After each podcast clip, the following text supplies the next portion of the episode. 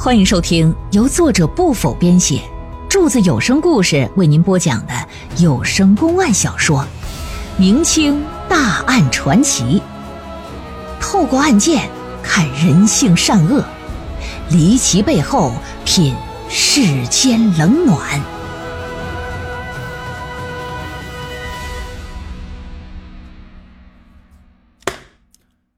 据潘孝廉交代。说案发当天呐，他带着四个手下去邻村替主人收租子去要账去。等到回庄的时候呢，恰好赶上强盗跟家抢劫。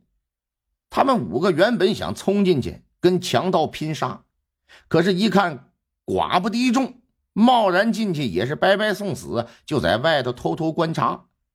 等强盗抢劫完撤退之后，他们是一路尾随呀。发现强盗进了哪儿啊？嗯，进了华阴山了，朝着岳池县的方向逃窜而去，最终进入了一个村庄就消失了。由于那山寨呀地势险要，易守难攻，他们五人若是闯进去，无异于是羊入虎口，所以这赶紧回来跟自己的主子汇报。可却不成想，一到地界却发现。啊，把他们列为是通缉犯了，那他就觉得挺冤，赶紧这是来县衙说明情况。听了他的话，沈家文心中暗想：如果他真是和强盗同伙，那么抢劫成功逃走之后，完全没必要再跑回来自投罗网了吧？所以，若真是收租要账的，那就意味着人家是被冤枉的。可若按照杨氏所供述，强奸他的人就是潘孝廉无疑，而且如此近距离的接触，按理说杨氏应该不能看错吧？究竟谁说的真，谁讲的假呀？老爷认为还是得让事实说话，于是派出两伙人，一伙人呢上潘孝廉要账的那个村子打听打听，案发当天他们是不是过去要账。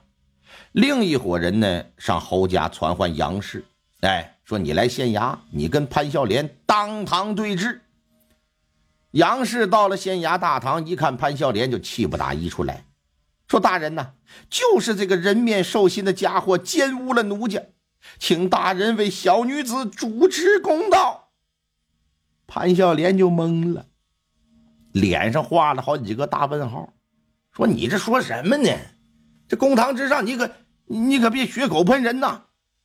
案发当晚，杨氏遭到强盗奸淫，而他当时看到那个人的面目。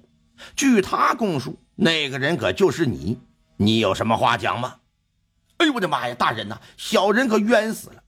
我先前说了，我那天晚上一整晚我都没曾进入宅院，我怎么可能干这事更何况天那么黑，外头那么乱，他怎么能辨清是我呢？想来一定是那个人呢，长得跟我像，他便误认为是我。另外，那晚我和我的四个手下一直在一块儿，我要是行痴歹事，又岂能瞒得过他们呢？这么一说，四个保镖往地上一跪，异口同声说：“大人，潘头领那晚始终和我四人在一处了，未踏进宅院半步，我们愿拿性命担保。”啊，是这么个事。有证人，杨氏一看不干，说：“你们跟他都是一伙的，担保之言根本不足为信。大人，奴家不会看错，那晚欺负我的人就是这潘孝廉，而且他跟强盗就是一伙的。”潘孝廉一听，气得脸红脖子粗，说：“你这娘们，你这赤裸裸的诬陷！大人，你可别听他的鬼话。他说我又是强暴他，又是和强盗为伍。”这有什么证据啊？就凭一张嘴呀！如果没有人证物证，单凭一张嘴就可以当做证据，那天底下不知道得有多少冤假错案。小人相信大人是英明神武的，绝会不会让无辜之人蒙冤。此时去调查潘孝廉是否要过账的衙役就回来了。调查结果显示，案发当天，他确实跟四个护院去要账了。不仅欠账人证实确有此事，哎，村子里的地保还表示说，他也看到了，看到五个人于傍晚时分离开的他们村子。老爷听完，权衡一番，认为杨氏的话不可不信，但也不可完全相信。毕竟如潘孝廉所说，他就是一张嘴，是真是假，没有证据能够表明啊。这就把杨氏给打发了，那暂且将潘孝廉他们五人关进了大牢，哎，等待有进一步的证据之后再做处置。目前来看，他五人勾结强盗的嫌疑是可以暂时排除的。那么，嫌疑也就落在那三个失踪的仆人身上了。那三个仆人呢，分别叫丁秀智、王富贵、王进财。哎，富贵和进财呢，又是两个亲兄弟。老爷下令缉捕三人的同时，又写了一封咨文。给岳池县知县，请求协助缉捕强盗。很快，岳池县就给予回应了，表示我们境内向来安宁啊，从无盗匪。想来应该是贵县的犯人呐，为了开脱罪责，乱说一气，恳请贵县自行查明，以免误会。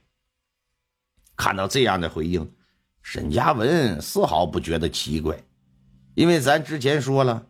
明清两代地方官对于强盗案件向来是讳莫如深的。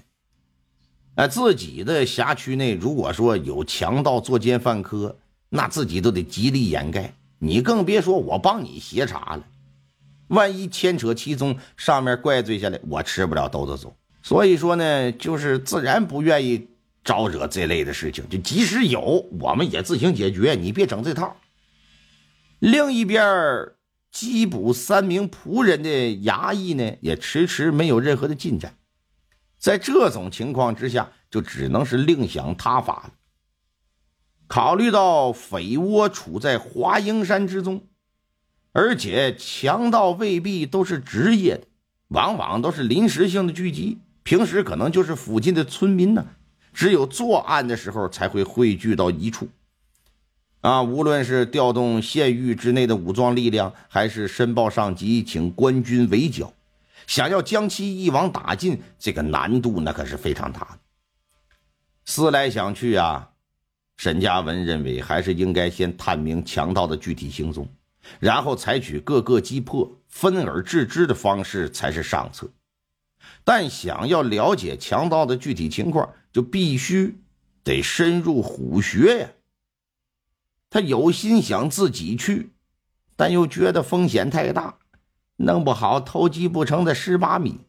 可是我若不去，谁去又合适呢？